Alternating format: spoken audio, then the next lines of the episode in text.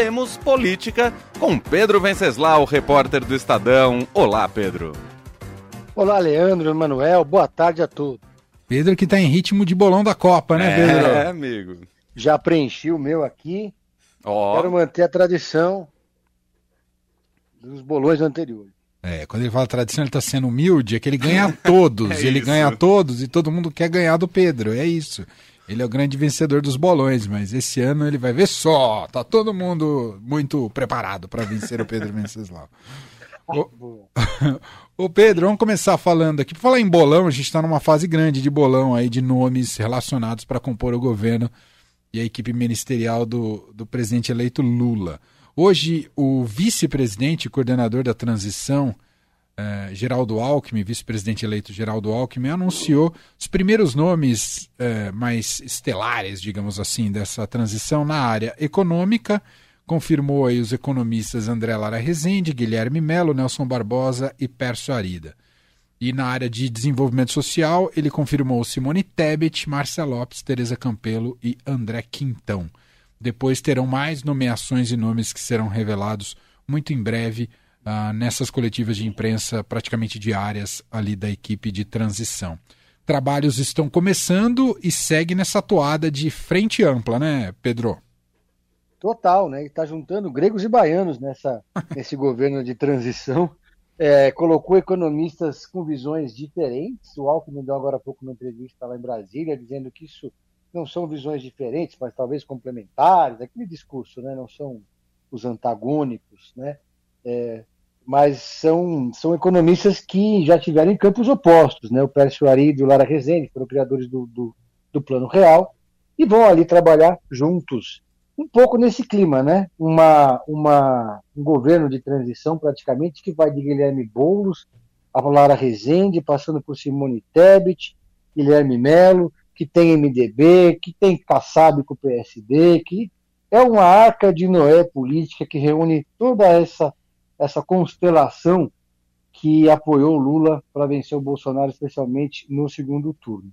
O que não necessariamente significa que esse povo todo vai estar no ministério do Lula. Né? O Lula já avisou isso, que quem está na transição não necessariamente vai estar no ministério, que a transição é somente a transição. E quem está coordenando isso de maneira ali, que está tendo um protagonismo muito grande, é o Geraldo Alckmin, o ex-governador de São Paulo, vice, que assumiu esse papel de interlocutor, porque tem uma, uma relação muito próxima com esse setor da economia, com esses economistas, com esse setor mais conservador, com esse público mais de centro. É o símbolo, o Alckmin é o símbolo disso que o Lula está querendo, da imagem que o Lula está querendo passar, da mensagem que o Lula está querendo passar de um governo de concertação nacional para, uh, para começar agora a partir de 2023.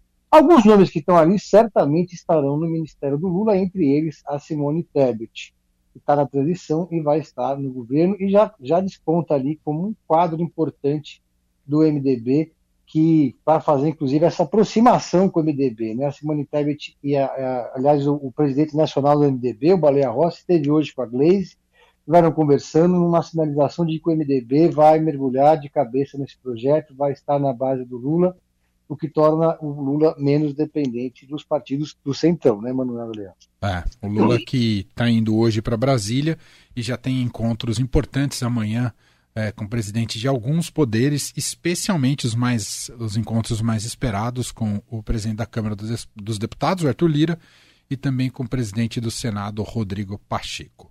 Posso contar uma passagem engraçada? Pode, ainda mais sendo uma, engraçada. Uma fonte do, do PL, que eu não posso revelar qual é, é, me conversando assim, contou que, que é uma pessoa que tem alguma interlocução ali com o presidente Bolsonaro, que o Bolsonaro estava no Alvorada e soube que ali estava o Alckmin, a Glaze e o Mercadante estavam ali circulando pelo Congresso nessa, nesses movimentos da transição. O Alckmin então saiu correndo, foi para o Palácio, só para subir e receber o Alckmin e deixar a Glaze e o Mercadante na porta. Lá embaixo. Aí quando, ele, quando o Alckmin subiu, ele teria feito a seguinte brincadeira. Aí, Alckmin, a cena do crime aí, Alckmin. porque o Alckmin fez um discurso muito forte, para quem não sabe, não se lembra, né? Na, na, convenção do PSDB de 2018, dizendo que o Lula não queria voltar ao poder, queria voltar à cena do crime. Fez a piadinha, tchau, obrigado, valeu. Bolsonaro só estava aguardando o timing da piada, impressionante. Por falar nele, o Pedro Venceslau, eu queria te perguntar, você sabe onde que tá o Bolsonaro? Você sabe qual é o mistério? Para onde está o presidente, o, Pedro? Já fizeram muitos levantamentos que mesmo quando ele estava ainda no exercício do cargo e acreditava que ia se reeleger, ele já não era de trabalhar muito. Ele tinha uma média de trabalho mais ou menos, quer dizer, inferior a de um estagiário, com todo respeito aos estagiários. É, agora, né, depois da, da, derrota, desde o dia 31, é, o presidente deu uma sumida, ele fez, teve pouquíssimas agendas, foram apenas quatro compromissos oficiais, reuniões internas ali, é, não fez mais, gravou apenas dois vídeos, teve uma reunião ali com Wagner Ribeiro da CGU, outra reunião com Paulo Guedes, recebeu o senador eleito Rogério Marinho, teve esse encontro é, rapidíssimo com o Alckmin para não perder a piada, e ficou por isso mesmo. É, o que é, foi divulgado ali pelo UOL, pela Carla Araújo, que foi nossa ex-colega aqui do Estadão, é que o Bolsonaro está com um problema na perna, que estava com a imunidade baixa. Isso costuma acontecer quando você dá aquela desacelerada depois de um período muito tenso, a imunidade cai, então ele ficou com uma, uma ferida na perna e não estaria conseguindo colocar o terno por conta disso. Além disso, está abatido, está mal, está chateado, então preferiu não fazer é, grandes agendas. E é, a grande expectativa em Brasília é vai ou não vai passar a faixa. É, todo mundo que está, que, que, todos os bolsonaristas do entorno dele, com os quais eu falo, e as fontes, já tem absoluta certeza que não vai passar a faixa. E aí a pergunta que fica no ar, como é que fica então? É o Arthur Lira que passa a faixa? Como é que vai ser? Como é que para onde ele vai? Há especulações de que ele pode ir para fazer uma viagem para o exterior para não ter que passar a faixa, mas não é por conta da faixa ser passada ou não que o Lula vai deixar de tomar posse, né? Claro. Só vai ser mais um, vai ser mais um papelão. Isso aconteceu uma vez, que foi do Figueiredo para o Sarney, desde a redemocratização isso nunca aconteceu, todos os presidentes passaram a faixa e o Bolsonaro vai passar esse recibo. Bom, último assunto aqui, já que a gente está falando do presidente Jair Bolsonaro, o Valdemar Costa Neto, que é do PL, que vai ter a, banca, a maior bancada no, na Câmara no ano que vem, né, com 99 deputados eleitos, anunciou hoje que o PL vai para oposição. Isso dá para acreditar ou é até a página 2, Pedro? E não tinha outra saída nesse momento, né? O Valdemar da Costa Neto fazia 10 anos que ele não dava uma entrevista coletiva. Hoje de manhã, com, a, com o Heisen, com a Carol, eu já até tinha adiantado que o Valdemar ia fazer essa fala hoje, né? Eu tinha, eu tinha até publiquei uma matéria no portal do Estadão, é, de que o, o PL está oficialmente na oposição. O PL elegeu a maior bancada na Câmara, elegeu a maior bancada no Senado, está oficialmente na oposição, vai dar um cargo para o presidente Jair Bolsonaro de presidente de honra. O Bolsonaro, que, que esse cargo que o Bolsonaro vai ocupar no PL foi criado lá atrás, como uma espécie de homenagem ao José de Alencar, ao José Alencar, que foi vice-presidente do Lula e era, na época, chamava PR o partido. O cargo nunca deixou de existir, então ficou ali sob medida para o Bolsonaro. Esse cargo dá direito a um assento na executiva do partido, são 21 membros, portanto vai ter uma voz ali ativa, e vai orientar a bancada a ir para a oposição. A questão é, a bancada vai obedecer ou não vai obedecer? Esse gesto que o Valdemar da Costa Neto fez foi uma tentativa de frear um pouco o assédio dos petistas ao PL, porque o Lula já conseguiu reverter o, o, bolsonarismo que tinha ali no Congresso Nacional, quer dizer, está conseguindo construir uma boa base de apoio no Congresso Nacional. O PP do Arthur Lira, por exemplo, já piscou o olho para o Lula. É, o PT agora discute se vai apoiar ou não a recondução do Arthur Lira ou lançar um candidato próprio, é, mas a tendência é que o próprio PP embarque também na base governista. É aquela coisa do pragmatismo radical do Congresso Nacional, né?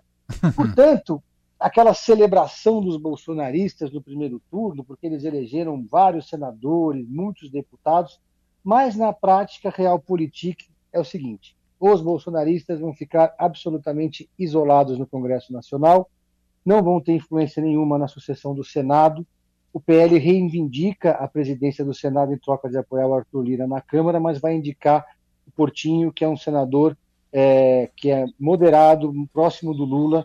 Nenhuma chance de um bolsonarista como Damares Alves, ou como Sérgio Moro, ou como o astronauta Marcos Pontes, ou como Flávio Bolsonaro assumir a presidência do Senado, como sonhavam os bolsonaristas.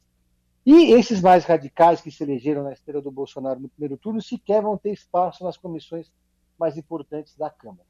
Então, eles vão acabar é, virando uma espécie de gueto político ali do bolsonarismo, porque é, o presidente vai fazer uma grande articulação política e o próprio PL vai enfrentar esse movimento. É muito, é, assim, é muito difícil que o PL é, faça algum tipo de punição aos deputados que aderirem ao Lula. Não é muito ah. a cara do partido, né?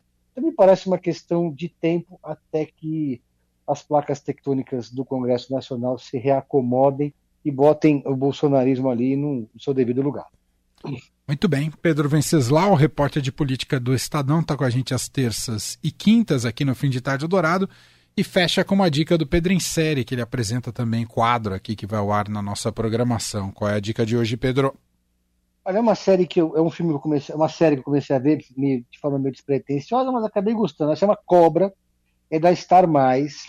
É uma série que é uma mistura de filme catástrofe com House of Cards, sabe aquela tipo o chefe de estado que no caso tem vários filmes assim que o presidente dos Estados Unidos salva a Casa Branca, no caso é o primeiro-ministro britânico que salva a Inglaterra de uma catástrofe natural. Mas, paralelo a isso, tem toda uma trama política de gabinete que, que vai é, acompanhando a ação desse, do que eles chamam de fórum de resiliência, no caso. Né? No, no, nos filmes americanos, eles chamam de sala de situação. Na Inglaterra, eles deram o nome de fórum de resiliência. E tem, tem toda aquela, aquela tensão do filme catástrofe, se o mundo vai acabar ou não, mas com umas, aquela coisa da, da, da articulação política de fundo. Estou gostando, tô gostando. Como chama? Cobra, da Star Mais. Cobra é o nome do gabinete, né? Porque não é porque da Cobra Snake, não. É que chama, chama Cobra. É o nome do gabinete que reúne lá a cúpula da Inglaterra para tentar salvar o mundo. Muito bem. Pedro, Venc... Pedro Venceslau, que está de volta com a gente na quinta-feira. Um abraço, Pedro. Valeu, pessoal. Valeu. Um abraço.